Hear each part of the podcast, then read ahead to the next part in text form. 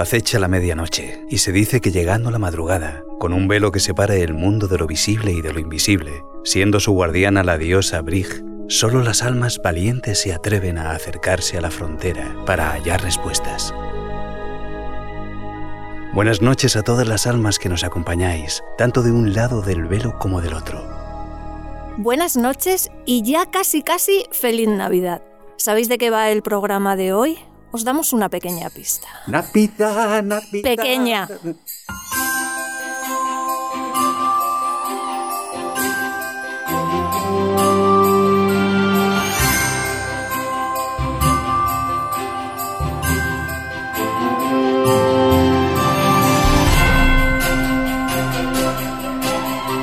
Ha llegado la Navidad. La gente sale a la calle, canta, ríe, juega. Es una época de felicidad. Pero, ¿para todos? Disculpen que no me he presentado. Mi nombre es Martin.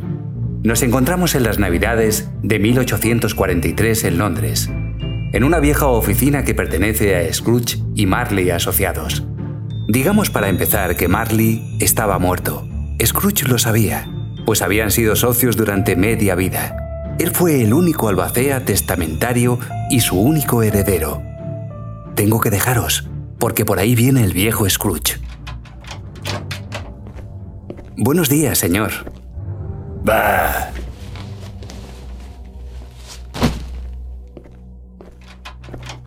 ¡Feliz Navidad, tío! ¡Que Dios te guarde! Ah, paparruchas. ¿Paparruchas? Tío, no lo dice usted en serio, ¿verdad? Feliz Navidad, feliz Navidad. ¿Por qué vas a estar alegre? ¿Por qué motivo? Sigues siendo pobre. Entonces usted debería estar feliz. Sigue siendo rico. Paparruchas. No se enfade, tío. ¿Cómo no me voy a enfadar viviendo en un mundo de idiotas como este? Feliz Navidad. Al cuerno tu feliz Navidad.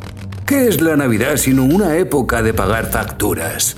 Tienes que reparar en que eres un año más viejo y ni un penique más rico. Si pudiera hacer mi voluntad, a cada memo que me viniera con un feliz Navidad en la boca, lo cocería como si fuese un buen guiso y le clavaría una estaca en el corazón. ¡Tío! ¡Sobrino! Celebra las Navidades a tu manera, que yo las celebraré a la mía.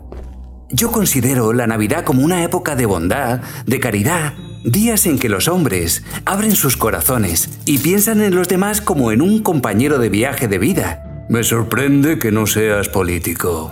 Venga a cenar mañana con nosotros. Antes muerto. Usted no me quitará mi buen humor navideño. Nada de eso, de modo que... ¡Feliz Navidad, tío! ¡Feliz Navidad!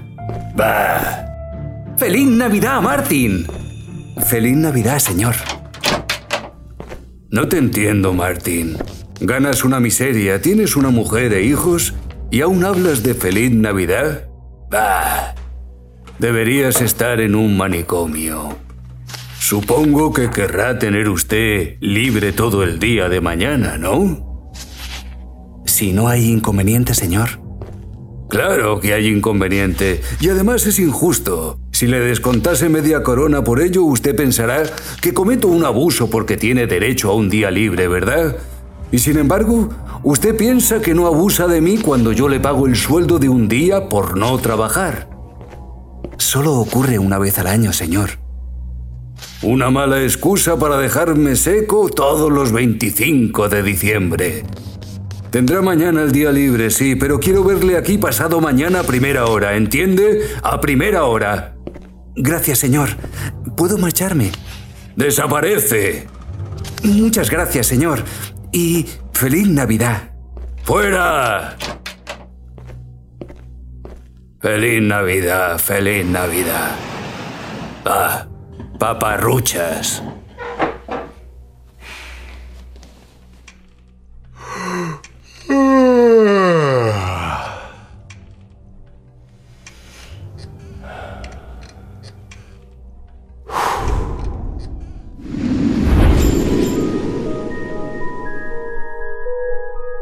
Nos volvemos a acercar a la frontera del misterio, siempre protegidos por la diosa que amadrina este programa. Esperamos y deseamos que disfrutéis junto con nosotros de este paseo que hoy os proponemos, en mi compañía y en la compañía de Iván Gisbert, que si me permites antes que digas nada, volver a decir que es un gustazo contar con tu trabajo, que como acabamos de escuchar, una vez más nos deja con la boca abierta. Buenas noches Raquel, el gusto es mío. Y como no, desde la distancia física, enviar también nuestro saludo a la parte invisible del equipo, a Rosy Jiménez, que aunque en la sombra hace que todo esto que oís suene perfecto, bonito, y que es un gustazo tener a una de las mejores editoras y productoras del panorama español. Y una vez hechos los saludos, ¿qué te parece Iván si empezamos? Me parece fenomenal, porque venimos con una propuesta navideña, pero con un toque especial, con el toque de nuestro programa. Como habéis descubierto, nuestra dramatización del programa de hoy gira en torno a la novela Cuento de Navidad de Charles Dickens. Como acabamos de escuchar en la dramatización, a no todo el mundo le gusta la Navidad. Paparruchas. Y que no todo es alegría y magia. Ah. ¿Qué os parece si averiguamos qué es lo que le ocurre a este maravilloso personaje, al viejo Scrooge, esa misma noche? Ah, paparruchas.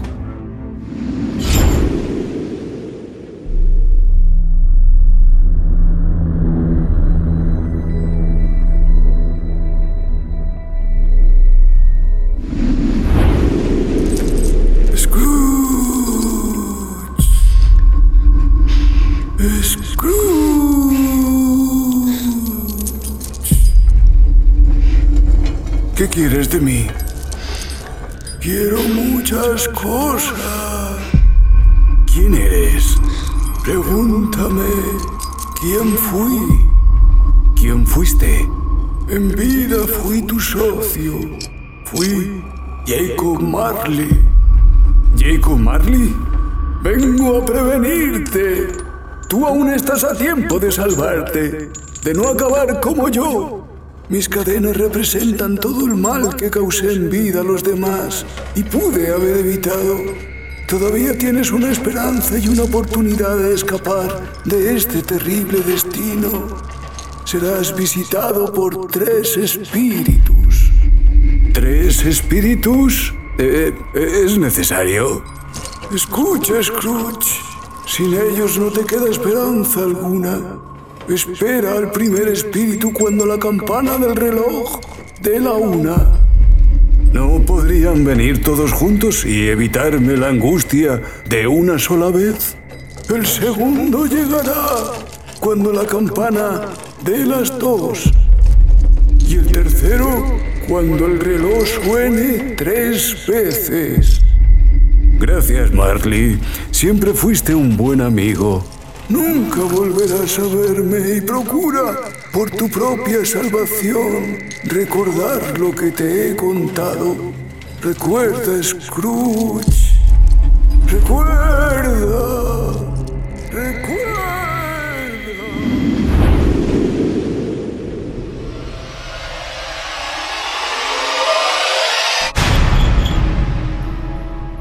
Y para empezar, traemos a un invitado muy, muy especial. La escóbula de la brújula. Hoy nos acompaña en el camino Jesús Callejo, escritor, periodista, director de programas como La Escóbula de la Brújula, colaborador en el programa Ser Historia o Cuarto Milenio. Pero sobre todo, una persona apasionada de la magia, de todos los seres mágicos, tanto de este lado como del otro. Muy buenas noches, Jesús. Hola Iván, muy buenas noches. Buenas noches, Jesús. ¿Qué tal, Raquel? Encantado de estar aquí con vosotros. Bueno, para nosotros es una alegría tenerte en este proyecto y sobre todo agradecerte todo el apoyo que estamos recibiendo de ti, Jesús. Nada, no hay que dar las gracias. Se acercan unas fechas que son celebradas a nivel mundial, pero nos gustaría adentrarnos en los orígenes de ellas. ¿Crees que sabemos cuáles son los orígenes reales de la Navidad? Bueno, ante todo, muchas gracias por, por, esto, por esta iniciativa, ¿no? De intentar dar a conocer lo que son estos orígenes de la Navidad, porque como bien sabéis, muchas veces celebramos cosas sin saber muy bien por qué, sencillamente por la tradición, porque lo hemos hecho siempre, pero a veces olvidamos dos cosas que son fundamentales, que es la parte histórica y la parte simbólica. Y en el caso de las Navidades tiene las dos. Hay una parte histórica, pero también hay una parte que se ha ido añadiendo a lo largo del tiempo. Así que cuando hablamos de la Navidad, es verdad que es una fiesta claramente cristiana, porque estamos celebrando lo que es el nacimiento de Jesús de Nazaret, que luego se convierte en Jesucristo y luego con todo lo que origina, hasta el punto de que luego se celebra también otra gran festividad, que es la Semana Santa. O sea que ahora estamos celebrando el natalicio y cuando lleguen unos cuantos meses estamos celebrando su pasión y muerte, ¿no? Pero todo alrededor de unas fechas cronológicas que son más que dudosas. En el concreto de la Navidad, lo que se está celebrando, a ver, estamos hablando de una fiesta eminentemente pagana, lo que es la fecha como tal, que es el solsticio de invierno, ¿de acuerdo? El solsticio de invierno dentro del hemisferio norte, que es en el que estamos. Ya sabéis que en el hemisferio sur,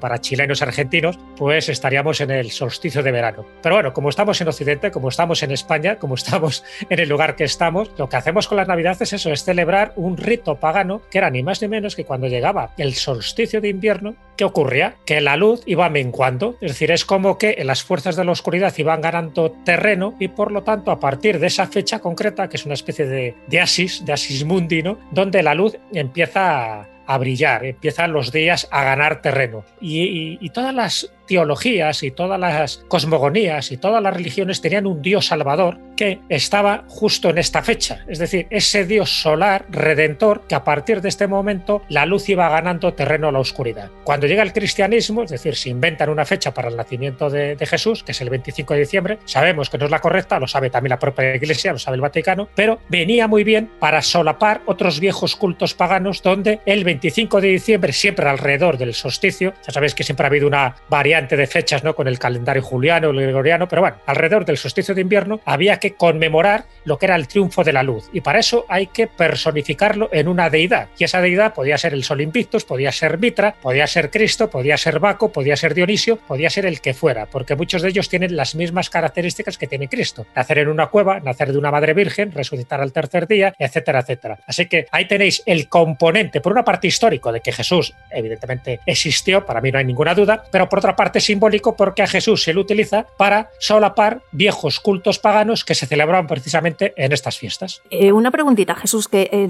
me he quedado con la duda. Acabas de decir que históricamente es cierto que, que la figura de Jesús existió. Según dices, la Iglesia Católica sabe que hay otra fecha de nacimiento.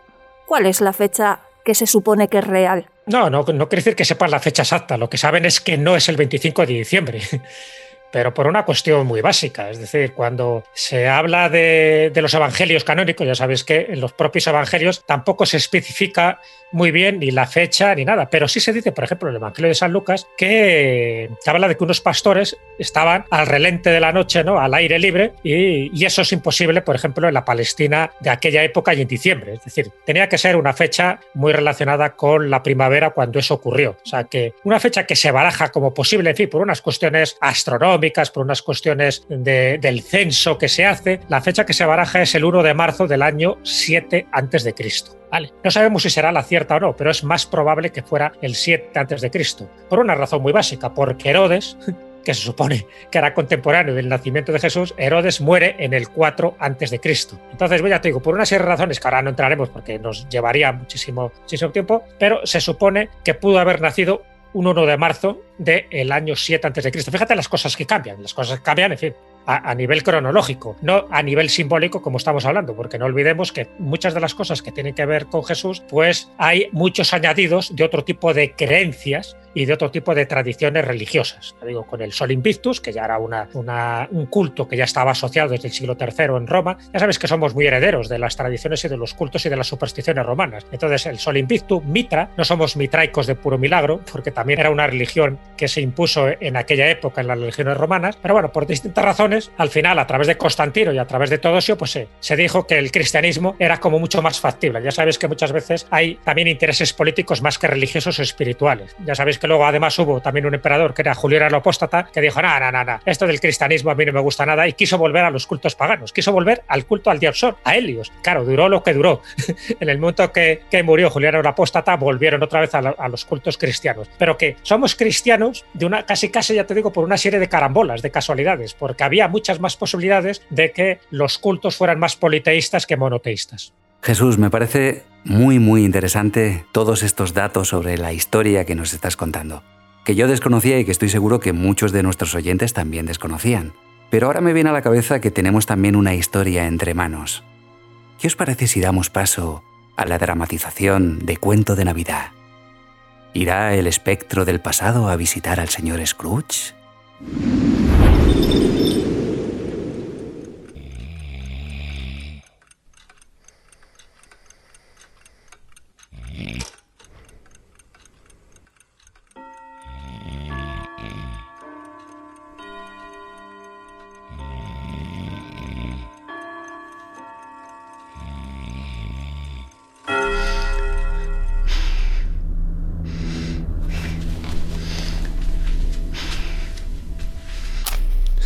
La una.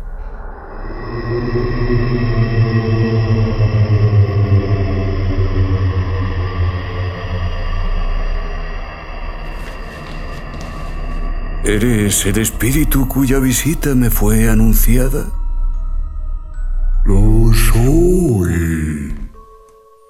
¿Quién eres exactamente? Está bien que te diga quién soy, aunque ser no signifique nada para mí, pues soy quien quiero ser, aunque esta vez para ti seré el espíritu de las navidades pasadas. ¿Las de hace siglos? No, las tuyas, tus navidades pasadas. ¿Las mías? ¿Y, qué asunto te ha traído aquí? Tú eres mi asunto. Solamente busco tu propio bien. Muchas gracias, pero me hubiera venido mejor para mi propio bien seguir durmiendo. No te quejes. Ten cuidado y ven conmigo y calla.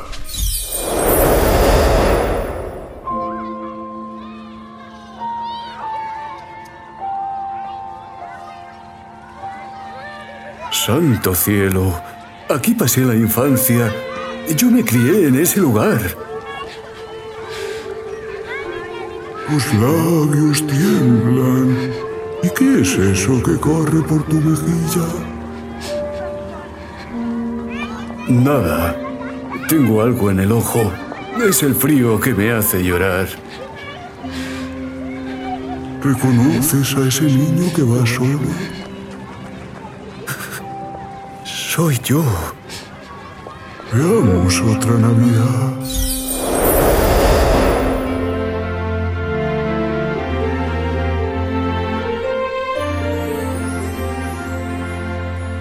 ¿Recuerdas aquel baile? Ya lo creo. Lo organizó mi jefe, el señor Smith. Por aquel entonces yo trabajaba como aprendiz y era muy bueno. Aquel día mi compañero Dick y yo retiramos toda la maquinaria del taller para que pudiéramos celebrar allí una fiesta. ¿Fue también tu hermana? Sí, mi hermanita. Una joven encantadora. Murió siendo ya mujer y según creo tuvo hijos. Un niño. Cierto. Tu sobrino. Sí. Hay que darse prisa, mi tiempo está terminando. ¿Acaso un recuerdo del pasado puede apenarte? Pero pronto, muy pronto lo olvidaste. ¿No fue así? Espíritu, no quiero ver más. Te advertí que solo eran sombras de épocas pasadas. Ahora todo lo que tuvo vida es mero polvo y recuerdo. No me eches la culpa de que las cosas pasadas fueran así. El pasado no se puede cambiar. ¡Sácame! No puedo soportarlo más. ¡Sácame!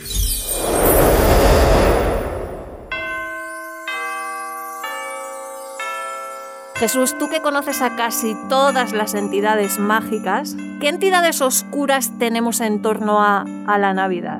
Bueno, pues tenemos bastantes. Es verdad que la tradición nos habla de entidades muy benefactoras, ¿no? Como pueden ser los Reyes Magos, como puede ser Papá Noel, Santa Claus, la bruja Befana, por ejemplo, en Italia. Pero mm, recordar que estas fiestas solsticiales proceden de cultos bastante arcaicos y por lo tanto en esos cultos también había entidades, no sé si dañinas, pero sí entidades oscuras que intentaban eh, aprovecharse de estos días, porque los días navideños, estos días se consideran días mágicos, son como días de portales, de entradas y salidas a este tipo de criaturas. Es como si tuvieran más factible a nivel dimensional el que se puedan manifestar eh, en el planeta Tierra para incordiar a los humanos que de otra forma no les podrían incordiar. Entonces, a partir de ahí surgen distintas celebraciones cuyos protagonistas tienen que ver con estos seres oscuros que estabas tú diciendo, Raquel.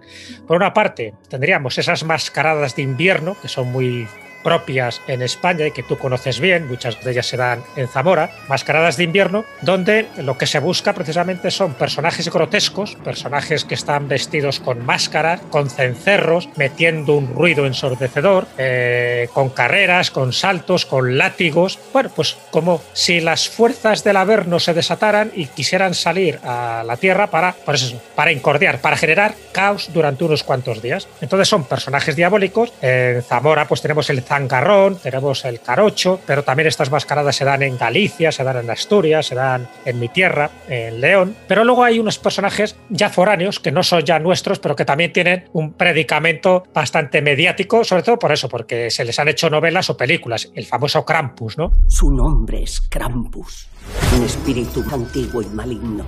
Él y sus sirvientes no vienen a traer nada, sino a llevarse algo. Él es la sombra de Santa Claus. El Krampus eh, se da más, ya sabéis, en, zonas austriacas, ¿no? en Salzburgo incluso hay toda una festividad que es la carrera del Krampus. Y el Krampus, que viene etimológicamente de la palabra garra, también es un personaje de estos demoníacos, un personaje bastante eh, grotesco, pero con garras, donde su día, por decir así, eh, de donde puede explayarse y manifestarse es el 5 de diciembre, pero fíjate cómo se le describe, además va raptando ¿no? a criaturas, sobre todo a niños. Entonces, claro, parece que es lo más antagónico a la Navidad, de hecho se le considera como una contraparte de la Navidad, o como una contraparte a Papá Noel, que es el Krampus, pero se le describe con una lengua roja, ¿no? muy larga, eh, con cuernos, eh, además va con una vara de abedul, la abedul también es un material mágico ¿no? para ir también dando zurriagazos, en fin, que fue prohibido por la Iglesia, como os podéis imaginar, incluso por el gobierno austriaco entre 1934 y 1938 también fue prohibido porque no se consideraba que representara un poco las tradiciones más genuinas. Así que el Krampus pues cumple perfectamente esa función, igual que en Islandia lo cumple Grilla o los 13 trolls o el gato Yule, etcétera. En fin, hay distintos personajes en distintas culturas, pero ya digo, incluso en España también, a pesar de que sea menos conocido, sería pues esto, estas máscaras de invierno, incluso lo lensero, ¿no? que tiene, es ambivalente. Por una parte parece que es un ser bastante demoníaco, pero por otra parte también es un ser bastante benefactor porque también entrega los regalos en lo que es en la zona del País Vasco y Navarra. Así que los seres oscuros también se manifiestan, pero al final, como suele ocurrir, eh, el, orden se impone al caos y la luz se impone al final a la oscuridad. Una duda que tengo con el, con el Krampus, porque yo tenía entendido que, aunque es un ser oscuro, como que era necesario para que bueno, pues como que para que la gente o los niños, en este caso, que a lo mejor es a los que más los engañamos en esta, en esta época, eh, se portaran mejor, o sea que es, es, es, como justiciero más que, más que maléfico. Sí, exactamente, ya sabes que lo de maléfico es un poco por nuestra cultura judio-cristiana, ¿no? donde siempre vemos buenos y malos al final, o sea, está claro que estos seres oscuros cumplen una función, cumplen un propósito, el que sean malos o buenos es en, función del comportamiento que tienen con nosotros, por eso no quiere decir que sean malos como tal, sino sencillamente que están cumpliendo pues una función muchas veces eso, de, de darnos cuenta de aquellas cosas que se han hecho mal y que al final, como ley del karma, tiene sus consecuencias. De hecho, el Krampus a veces funciona igual que los hombres del saco en general, porque también va con su, con su canasta, ¿no? donde va recogiendo a los niños que se han portado mal, va cumpliendo una función justiciera. Es decir, aquellos que no se han portado bien, pero que lo mismo ocurre, ya te digo, con otro tipo de personajes como Frau Percha, por ejemplo, también, que también hace un poco la misma función. Incluso en Holanda, sabes que está Santa Claus, pero luego al lado de Santa Claus va el que llaman Pedro el Negro, ¿no? O también Zuarte Pir, que cumple esa función de no dar regalos a aquellos que no se han comportado bien, pero no desde un punto de vista moral o ético cristiano, sino sencillamente de aquellos que no han seguido las normas lógicas con sus padres, ¿no?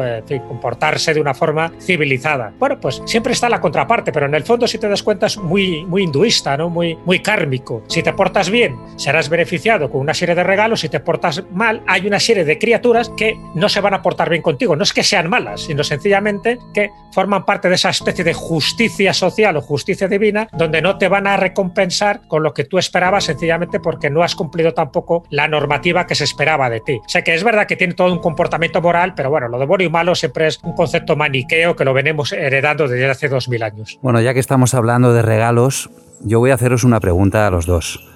¿Vosotros qué sois más? ¿De Papá Noel o de los Reyes Magos? Hombre, yo de los Reyes Magos, pero yo también. de, tradición. Yo, también, yo también. De pequeño siempre ha sido los Reyes Magos. Luego del Papá Noel, esto es como lo de, lo de Halloween. ¿Qué es más, de Halloween o del Día de Todos los Santos? Pues hombre, el Día de Todos los Santos, que es lo nuestro. no hay que ser traidor con nuestras, nuestras tradiciones. Luego, si te quieres importar alguna más, pues allá tú. Pero las nuestras son las nuestras. Para bien o para mal, son las que hemos mamado. Es nuestra esencia. Y eso yo creo que nunca tendremos que renegar de ellas. Luego también es bueno conocer todas las demás, todo este tipo de tradiciones. Pero es como si dijera, no, yo soy más de la bruja befana. Bueno, pues eres italiano, no, entonces. no me cuentes milongas. Lo nuestro es los Reyes Magos, para bien o para mal. ¿eh? Ya sabes que también de los Reyes Magos hay muchísimo que hablar, porque ni eran magos, ni eran, ni eran reyes, pero bueno, pero, pero está claro que de lo que hemos mamado es de lo que tenemos un poco que disfrutar. ¿Por qué? Porque nuestra infancia, ya sabes que los primeros siete años de la vida son los que conforman nuestra personalidad. Y estoy seguro que tanto en mi caso como en el vuestro, durante los primeros siete años de nuestra vida, nos hablaban de los Reyes Magos. Somos los Reyes Magos de Oriente. Él es Gaspar, Baltasar y yo soy Melchor. Bueno, te voy a hacer una pregunta a colación de esto.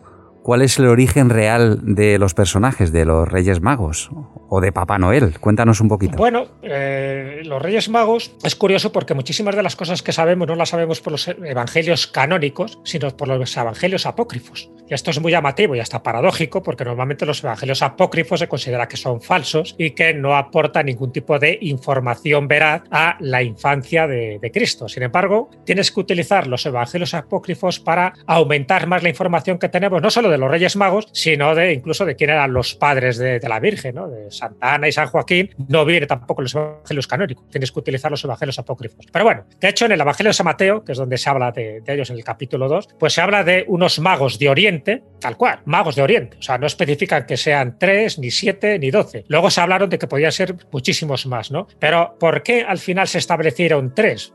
lo de magos de Oriente? Pues por una razón muy lógica, además para que veas que tampoco se complicaron mucho la vida. Sí se habla de que entregan tres regalos oro, incienso y mirra. Por lo tanto, si entregan tres regalos, tenía que ser tres. lo que pasa es que luego lo de los tres es un número simbólico, porque bueno, los tres representan a tres edades distintas, los tres representan a los tres continentes distintos, y cada uno va eh, como asumiendo un rol que tiene que ver un poco con las distintas tradiciones que se van añadiendo a lo largo del tiempo. ¿no? Pero bueno, hasta el Papa San León, y estamos hablando del siglo V, no establece que sea el número 3 definitivo, para nada, y también porque lo que decía, hay que recoger datos de los evangelios apócrifos. Y en los evangelios apócrifos, por ejemplo, el evangelio armenio de la infancia y el evangelio árabe de la infancia, se habla de tres reyes que son hijos de tres reyes de Persia. Ahí sí se especifica que sean tres. Y en algunos casos también se habla de los, de los nombres que llegaron a tener los tres reyes magos, porque los nombres no aparecen, si os dais cuenta, en los evangelios canónicos. Hay que buscar una vez más los evangelios apócrifos. Así que poco a poco se van añadiendo distintos elementos a estos tres reyes. Tampoco se dice que uno de ellos sea negro.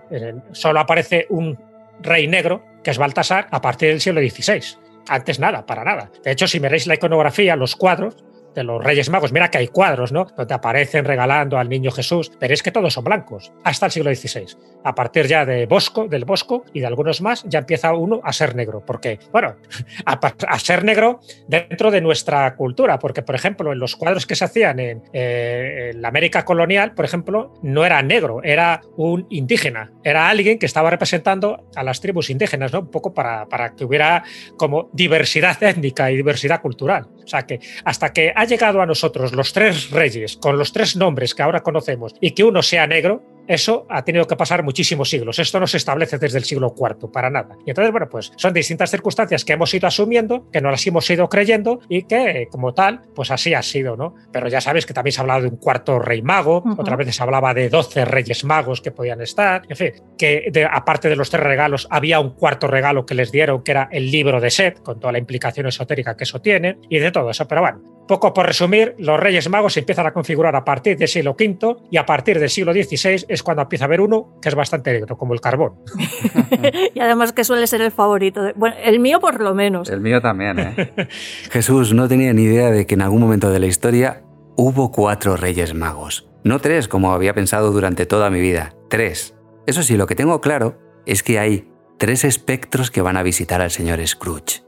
Ya hemos escuchado la historia del espectro del pasado. ¿Qué os parece si damos paso al espectro del presente?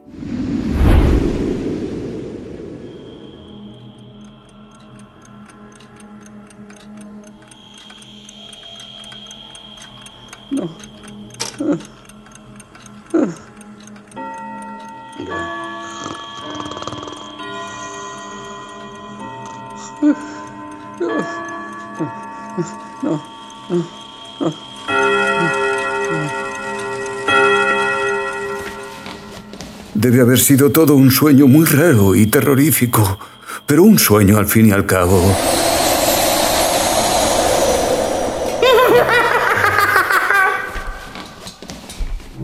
¿Quién está ahí?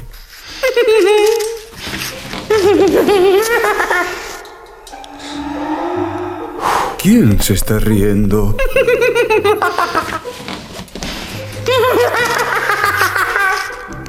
No me gusta la gente que se ríe. ¿Quién está ahí? Scrooge. Es mejor tomarse todo con humor. Acércate. Ven a conocerme mejor, querido amigo.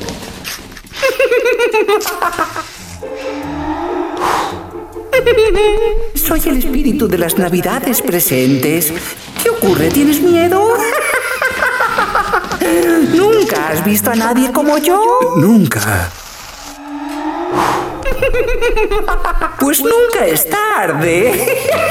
Llévame a donde quieras. Antes, no sé si vi o soñé. Si esta noche tienes algo que enseñarme, haz que me sirva de provecho. Toca mi túnica.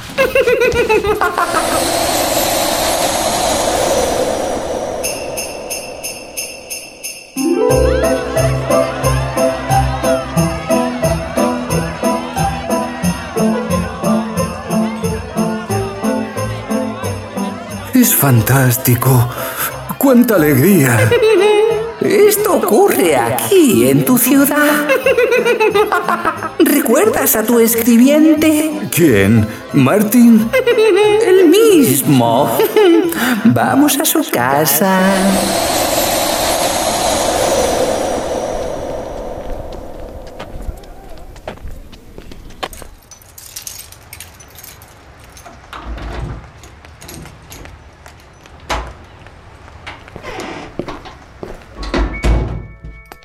Martín, llegas tarde. Llevamos un buen rato esperándote para cenar y hace frío. Dime, ¿te ha pagado el señor Scrooge? ¿Es que no me oyes, Martín? Hmm, ya entiendo. No lo ha hecho, ¿verdad? Maldito señor Scrooge. ¿Y cómo vamos a comprar comida para la cena de Nochebuena? ¿Y la operación de Tom? Pobre hijo mío. Ese, ese Scrooge es un mal hombre. No digas eso. Mañana tengo que ir al trabajo y seguro que me pagará el día. No, no, no discutan por mí, madre. Yo me apaño con las muletas. La, la operación puede esperar. Tampoco me duele tanto.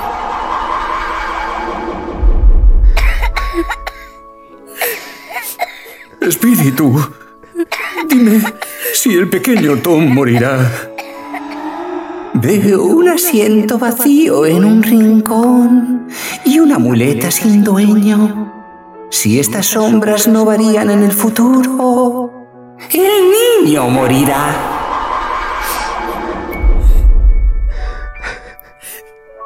sé cómo vamos a hacer frente a esto. Ese hombre no tiene corazón. No tiene corazón. Dime que se salvará. Dímelo. ¿Has visto?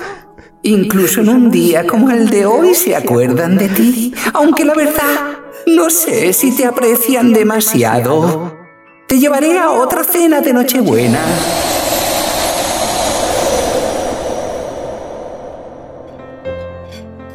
Es la casa de mi sobrino. Acércate. Y dijo que la Navidad son paparruchas. Es mi tío, pero no es muy agradable. Ese, ese es mi sobrino. Ha preferido pasar la noche solo en vez de venir a celebrar la Nochebuena con su familia. Debería sentirse avergonzado, querido. Debe de ser su mujer. Y rico. Pero ¿sabes qué? Que no le sirve de nada tener tanto dinero porque está completamente solo.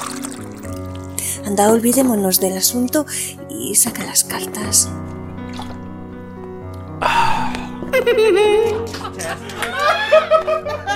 Nos vamos. Déjame quedar un poco más. Mira, van a jugar a algo. Solo unos minutos, por favor.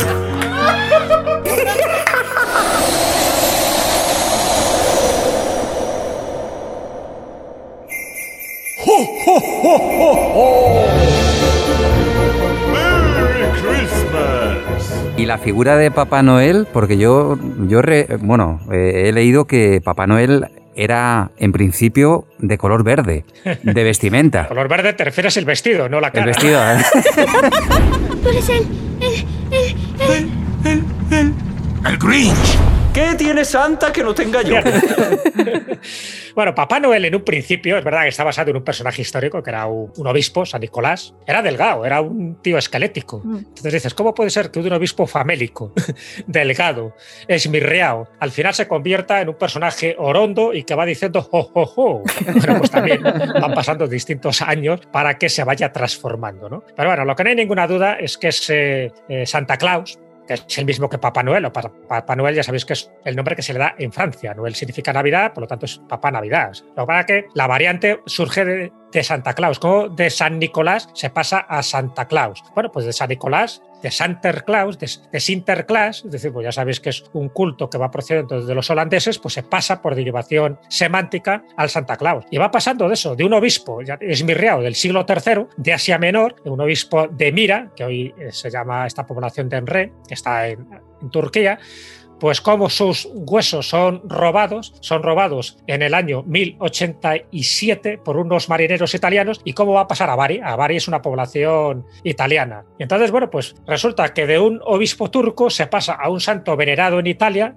que es San Nicolás de Bari, y cómo este San Nicolás de Bari, que se convierte en patrón de Rusia y de Grecia, también los holandeses lo adoptan, pero los holandeses cuando llegan a Norteamérica, ya sabes que se incorporan, en fin, como una colonia más dentro de esa, de esa nueva América floreciente, y ellos cuando fundan Nueva Ámsterdam, que es lo que sería actualmente Manhattan, pues llevan sus cultos y sus tradiciones y llevan, como no, a este obispo famélico. Y poco a poco, este obispo famélico, que es San Nicolás, el Sant Santa Claus, se va convirtiendo en un personaje tal como lo conocemos nosotros, es decir, con distintos dibujantes que van incorporando sus, sus apreciaciones iconográficas. Incluso hasta Washington Irving, el famoso autor de los cuentos de la Alhambra, pues también le va añadiendo una serie de cualidades en 1809. Sea, fíjate, nos tenemos que ir hasta el siglo XIX para que vaya consiguiendo distintas circunstancias. En 1823 también con, con Moore, con Clark Moore, un dibujante, ya le va añadiendo una serie de elementos como el trineo que está tirado por ocho renos, ya le va poniendo un poco más rollizo.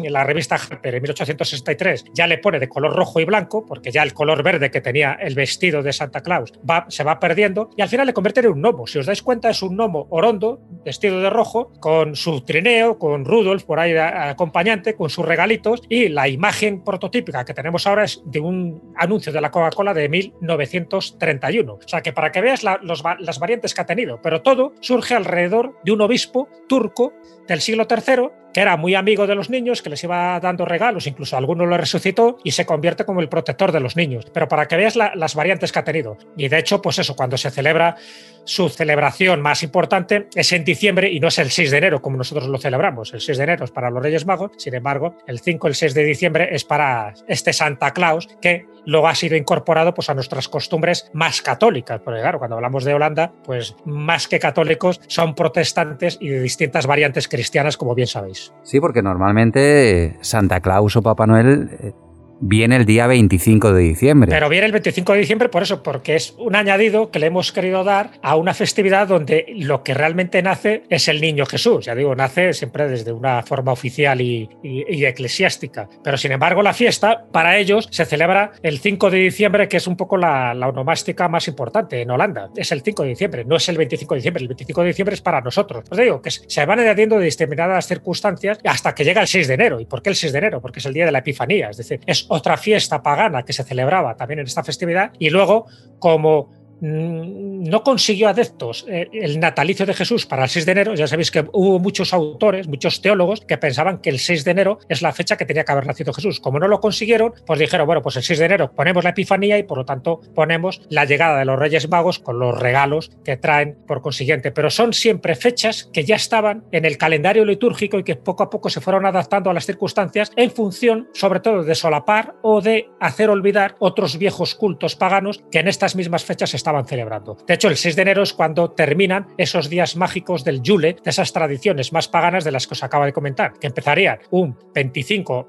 más bien una la noche del 24 de diciembre y terminarían realmente ese 6 de enero. Son esos días mágicos donde parece que las puertas del inframundo se abren y es donde pueden pulular muchísimas criaturas oscuras. El 6 de enero, por alguna por alguna razón se cierra, es como si se da un, un cerrojazo, se baja el telón y a partir de ahí vuelve a imperar el orden. Bueno, vuelve el orden hasta que llegan los carnavales y vuelve a haber desmadre, ya lo sabéis. Pero bueno, el lado oscuro Jesús siempre de vez en cuando está muy bien. Una cosa... es, necesario. Es que es necesario. Porque si no, ¿cómo vas a ver la, luz si no está eh, Exactamente. Una cosa que me acabo de enterar ahora mismo, ves esto de nunca te acostarás sin saber una cosa más. Resulta que el patrón de mi pueblo es San Nicolás de Bari. No sabía yo, vamos, que tenía que ver algo con el tema este de Papá Noel, no tenía ni idea. Todo tiene que ver. Y San Nicolás de Bari, pues el mundo cree que es un santo italiano, ya te digo, era un santo turco. Fíjate. Era, de Denré, ¿no? Era de, Mira. En mi pueblo veneramos a un santo turco. O sea, que va pasando, va pasando, y bueno, pues poco a poco, pero, pero al final lo que hicieron era robar literalmente los restos, los huesos de, de, de este santo turco en el año 1087. Y de hecho, hay algunas comunidades turcas cristianas que intentan reivindicar un poco ese origen turco de, San Nicolás y que vuelvan otra vez los restos allí, a su tierra. Claro, los de Bari dicen que en nadie la China. Pero bueno, inevitablemente Jesús este año toca afrontar estas fechas pues eh, de una manera distinta a las que hemos conocido hasta, hasta ahora. Eh, nos ponemos un poquito conspiranoicos. Em, ¿Tú cómo crees que, va a terminar eh, todo esto?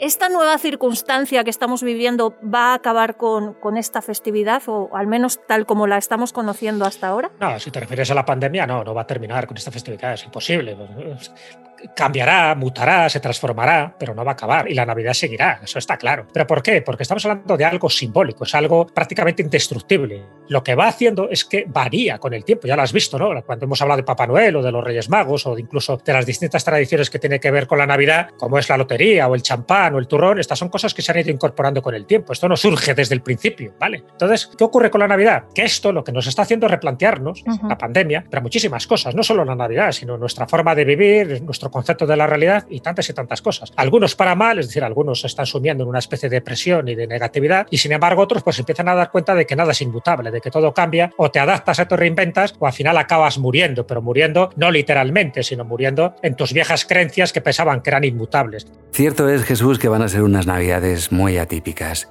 pero esperemos que las navidades del futuro vuelvan a ser como las navidades que han sido hasta ahora.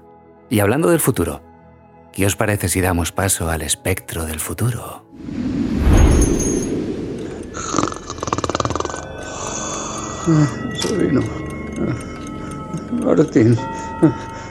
No, no, no.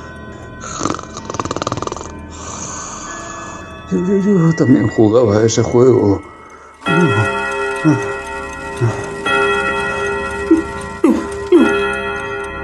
¡Astres! No, no, me hagas daño. No, no, por favor. Scrooge. No. Mírame, mírame, mírame. ¿Qué espectro eres? ¿Quién eres? Soy el espíritu de las navidades futuras. ¿Vas a matarme? Esta noche te mostraré lo que será de tu vida y de los que te rodean. Espíritu del futuro. Eres el más temible de todos los espectros que he visto. Pero, ¿cómo sé que tu propósito es hacerme bien? Yo espero vivir siendo un hombre nuevo, distinto al que fui. Por eso estoy dispuesto a ir contigo. ¿No vas a hablarme? ¿Estás preparado? Guíame. Guíame. La noche se desvanece rápidamente y el tiempo es muy valioso para mí. Guíame, espíritu, guíame. Esta es mi casa. ¿Por qué? Hay un par de mendigos dentro de la casa de Scrooge. ¿Qué estáis haciendo? ¿Por qué entráis así en mi casa? Solo sé que ha muerto. ¿Y cuándo murió? Anoche, creo. ¿Qué hacen esos dos ahí dentro de mi casa? Creí que no moriría nunca. ¡Fuera de ahí! ¿Y qué ha hecho con su dinero? ¡Eh, vosotros! ¡Dejad mis cosas! A mí no me lo ha dejado. Eso sí lo sé. ¿Qué estáis haciendo? Lo más seguro es que tenga un entierro barato. Y no habrá nadie que quiera asistir. ¡Fuera de ahí! ¿Por qué? ¿Por qué yo no estoy dentro de mi casa? A mí no me importaría ir. ¿Dónde estoy, espectro? ¿Dónde estoy? Si me dan de comer, por supuesto. Dime, por favor, dónde estoy. Dímelo. Dímelo, por favor.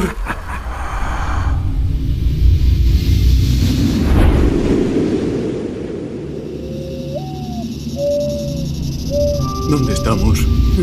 Acabaste solo, acabaste solo. ¿Por qué me traes al cementerio? ¿Qué hacemos aquí, espectro? Sin amigos, sin amigos, sin amigos. No. Espectro, dime, ¿por qué me traes a este lugar? Sin familia. No. Todo por tu codicia, No. Por favor, basta. No soy el hombre que era antes. No sigas, por favor. Espíritu. Dime que puedo cambiar las sombras que me has mostrado. Que lo haré transformando mi vida. Acabaste solo. No, espectro. Dímelo. ¿Por qué me estás trayendo aquí? Aquí yace lo que de ti queda. Antes de que me acerque más a la lápida que señalas, contéstame una pregunta. Hemos visto las sombras de las cosas que van a pasar o que pueden pasar. El curso de la vida de los hombres presagia finales. Pero si uno se aparta de ese curso, los finales cambiarán. ¿No es así? Espectro, mi corazón está roto. No, espíritu, no. Soy yo el hombre que yace en esta tumba. Buen espíritu, ayúdame, por favor. Por favor. Dame una oportunidad. Celebraré la Navidad de corazón y la honraré todo el año. Aprenderé del pasado, viviré el presente y así cambiaré el futuro. Por favor. Dime que puedo borrar lo que está escrito en esta lápida. Por favor.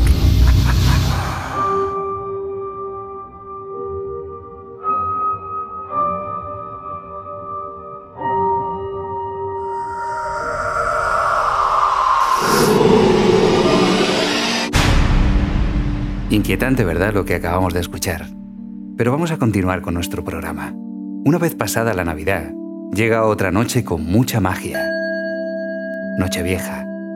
Y en torno a ella, y depende del lugar del mundo donde te encuentres, se celebra con rituales muy dispares y curiosos. Por mencionar algunos de ellos, por ejemplo en Alemania y Austria, esa noche funden plomo y lo dejan caer en un vaso de agua. De esa manera, leen lo que les depara el nuevo año. En Escocia celebran el Festival del Fuego Las calles se llenan de seres monstruosos, carrozas y la noche se ilumina de fuegos artificiales. Así creen que ahuyentan a los malos espíritus. En Chile, reciben el año nuevo en los cementerios. Sobre las 11 de la noche las familias se acercan a los cementerios para recibir el año nuevo con sus difuntos. Y en Japón, la tradición japonesa consiste en que los templos budistas tocan 108 campanadas en representación de los 108 pecados que se pueden cometer. Escuchar todas las campanadas purifica el alma. Jesús, Nochevieja, Noche Mágica. Cuéntanos algo que tú haces ese día para, no sé, no sé si eres de los que piden cosas al año nuevo, si tienes tus rituales de Nochevieja. Cuéntanos un poquito cómo es esa Nochevieja en casa de Jesús. Bueno, no, yo me baso siempre en, una, en un viejo principio que tiene mucho que ver pues con algo mm, casi casi de sentido común. Es decir, cuando se termina un ciclo y empieza otro, es muy importante terminarlo bien para empezarlo bien. Entonces, pues entonces siempre hay que terminar cualquier ciclo y, y, un año es un final de ciclo de la mejor manera posible. Entonces, yo como intento terminar ese ciclo con esa noche vieja, pues eh, estar rodeado de gente que quiero y que me quiere, estrenar, siempre hay que estrenar algo porque eso es un buen síntoma, ¿no? tener dinero en el bolsillo porque de alguna forma es el efecto llamada, es decir, en función de lo que tú tienes es lo que estás atrayendo. Eso es lo que me falla a mí. Claro, exactamente, y yo lo que es lo que hago. Entonces, tener siempre ese ambiente luminoso, positivo, cariñoso, ¿por qué? Porque en función de cómo terminas, así estás empezando. Pero esto es una tradición inmemorial, ¿eh? esto ya lo hacían eh, todas las culturas de tradición. Entonces, es la mejor manera de proveerme, casi de una forma talismánica, de los mejores augurios y de los mejores aspectos para ese principio de año. El día 1 de enero es un día clave para eh, vestir nuestras mejores galas, para tener algo de dinero también en el bolsillo, ya te digo, por ese efecto de, de magia simpática, es decir, que atraes aquello que tú tienes. Y en general me suele ir bien, o sea, no soy supersticioso, pero sí tengo todos los amuletos posibles en mi casa y sí que hago todo tipo de tradiciones y de costumbres que considero que son beneficiosas para mí y para mi familia. Para mí es lo más esencial. O incluso los brindis, esos que se hacen, que mucha gente desconoce también el origen del brindis. El brindis, eh, lo de menos es que haya champán o que haya vino o que haya agua. El brindis es el choque de, de esos vasos o de esas copas. Entonces el choque, ¿sabes qué? Produce una vibración muy alta, además por, ese, por un sonido muy agudo, y esa alta vibración lo que hace es que crea una especie de campana de protección, porque normalmente las bajas eh, entidades, ¿no? los bajos astrales, si están por allí,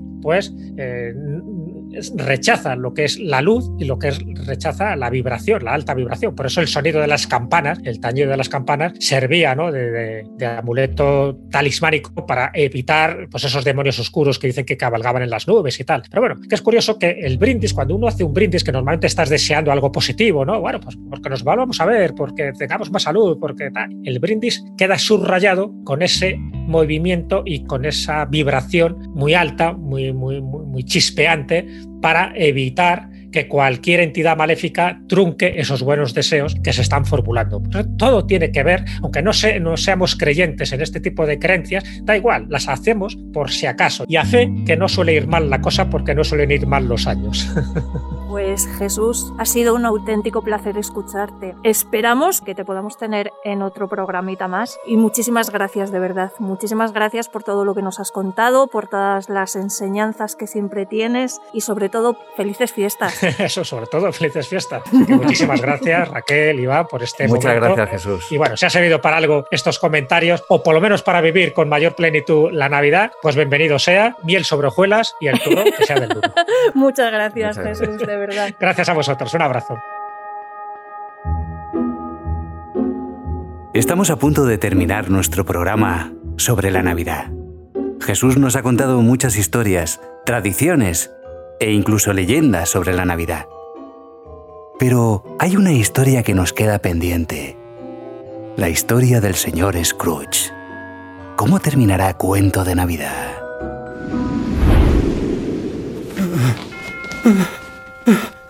Por favor. Por favor, dame una oportunidad.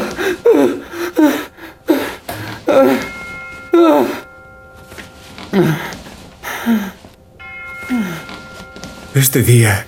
Y sigo aquí. Sigo aquí. Oh, oh, oh, no sé qué hacer. Me siento ligero como una pluma, alegre como un colegial. Oh, oh, oh. Esa risa la he oído antes. Claro, es mi risa. ¿Qué día es hoy? ¡Caramba, es Navidad! Navidad. Me gusta la palabra. Navidad. Los espíritus tenían razón. Ha pasado rápido. Ahora he comprendido todo. Tengo ganas de bailar, de cantar, de reír. Navidad, Navidad, dulce. Ahora voy a comprar un pavo para cenar. Uno grande, enorme. El más grande pavo conocido entre los pavos. Alguien viene calle abajo. Es mi sobrino. Eh, para él será el pavo. Si todavía quiere cenar conmigo. Ay, Hola, tío. Hola, sobrino. Sobrino de mi vida y de mi corazón. Tío. Te voy a comprar un pavo enorme. Tío, ¿qué? Un pavo enorme, gigante. Tío, ¿está usted bien? Mejor que nunca. Un bailecito. Pero, tío, ¿qué, qué estás haciendo? Dulce Navidad. Tío, déjame.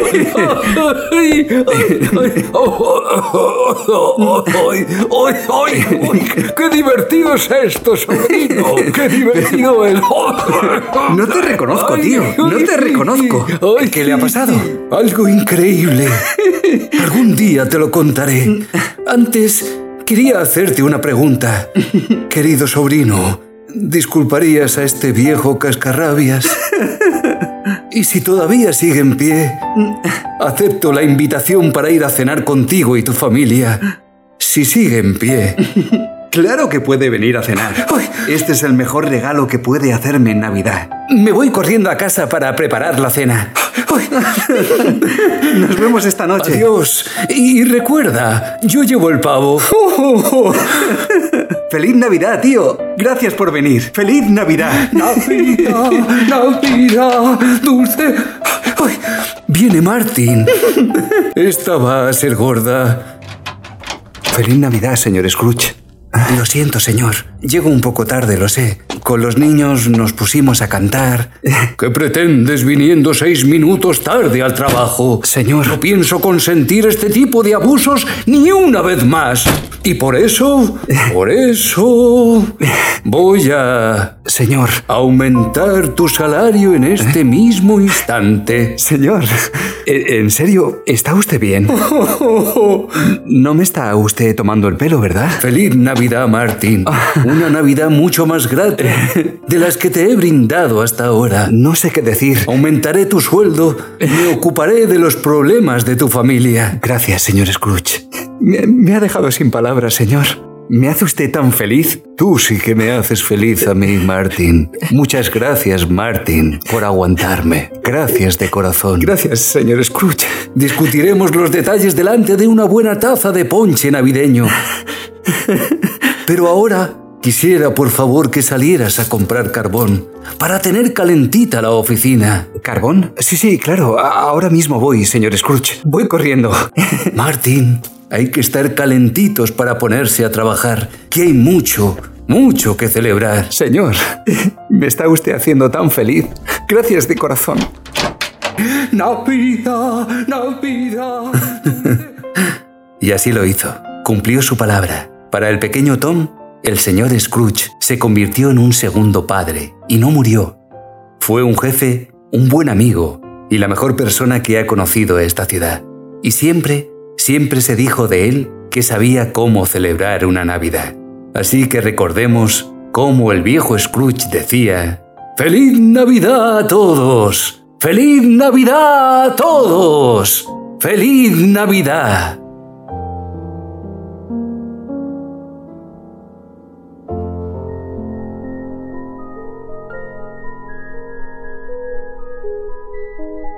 Bueno, pues parece que al final nuestro cuento de Navidad acaba bien. Nosotros nos marchamos, pero antes nos gustaría desear a quienes nos acompañáis felicidad y un deseo que creo que este año va a ser común a nivel mundial. Que el camino salga a vuestro encuentro. Y hasta que nos volvamos a encontrar, que el universo os sostenga suavemente. los que formamos el equipo del Velo de Brig, Raquel Sevillano, Rosy Jiménez y quien les habla, Iván Gisbert, os deseamos lo mejor en estas fiestas. En el próximo programa del Velo, No he podido salvarla. No he podido salvarla. Ellas me echaron de la habitación. Intenté entrar, juro que lo intenté. Una vez lo conseguí. Ella tenía frío, estaba tiritando. La tenían tumbada en el suelo desnuda. Yo, yo, quise llevármela de allí, pero no me dejaron. Estaban como locas y me pegaron. Me pegaron fuerte hasta que consiguieron echarme. Y no pude ayudar a mi niña. No pude sacarla de esa habitación. Hijas de puta. El diablo no estaba en mi hija, no. Estaba en ellas. Ellas estaban sucias, llenas de mierda.